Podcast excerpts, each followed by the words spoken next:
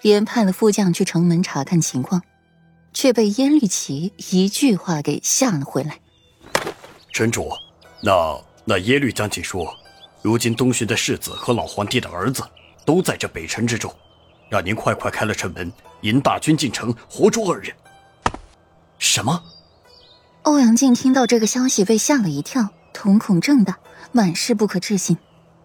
他他还说，此次功劳城主的最大，要让长孙太子为您加功进爵。副将低了低头，狠心道：“说的话让欧阳靖如同雷劈。什么？那耶律齐当真是这么说的？”欧阳靖猛地咳嗽两声。又咳出了血来，蠢货，这个蠢货！那三万军队是可以现在就摆上台面的吗？颜律奇这个蠢货！城主，现在不是骂人的时候，是是世子殿下和四殿下已经去城门了。副将赶忙稳住了欧阳靖的情绪，让他现在赶紧想出法子，怎么解决？这几句话可不是开玩笑的。随便说说的呀，一个不慎，私通敌国，满门抄斩。欧阳靖匆匆吩咐了几句，穿好了衣服，赶往城墙。城墙之上站着龙章凤姿的两个背影，目光微冷的瞧着对面，空气布满了紧张的气氛。大战即将来临，一触即发，空气里满是紧张死寂，仿佛整个天地都安静了下来。对面的敌军充满了肃杀之气，个个战意汹涌，个个眼红如血。每走一步，散发出来的威势渐渐的压垮人的心理，直逼心房。空气里似乎都带着鲜血的腥甜味。欧阳靖磕磕绊绊的爬上城墙，还未来得及请罪，对面的耶律齐开口了：“欧阳城主。”还不快打开城门，以我西岐大军进城，活捉二人，向长孙太子殿下领功问赏。声音中气十足，豪迈大方，却是句句话将欧阳靖往死路里逼。尔等小贼休要胡言！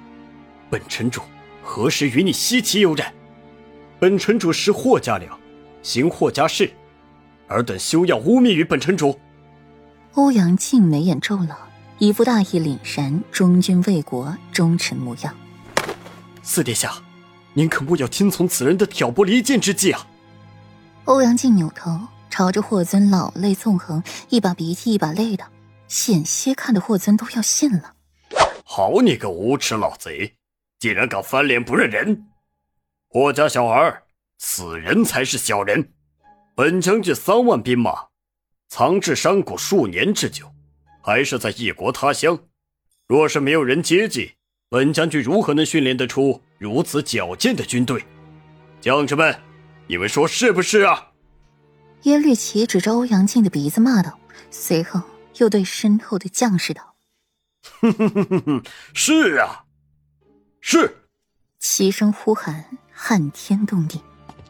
欧阳城主，这耶律齐说的不无道理啊。霍尊阴阳怪气道：“明显信了耶律齐的话几分。”这四殿下，此人奸诈狡猾，信不得呀！这西岐长孙太子武学诡异，玄门八卦阵法精通。这长孙允就是在微臣眼皮子底下建一座行宫，用阵法镇住，微臣也是不会知晓啊。欧阳靖苦笑道：“长孙允的奇门遁甲，倒是替欧阳靖寻到了脱身的借口。”欧阳城主说的不错，长孙太子的玄门之术确实高深。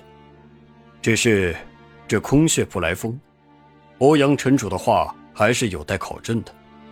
不如就先从这三万军队开始，何时全军覆没，何时本世子再来选择信与不信欧阳城主的措辞。四殿下先走吧，隔着一条护城河，敌军两三日之内进不来。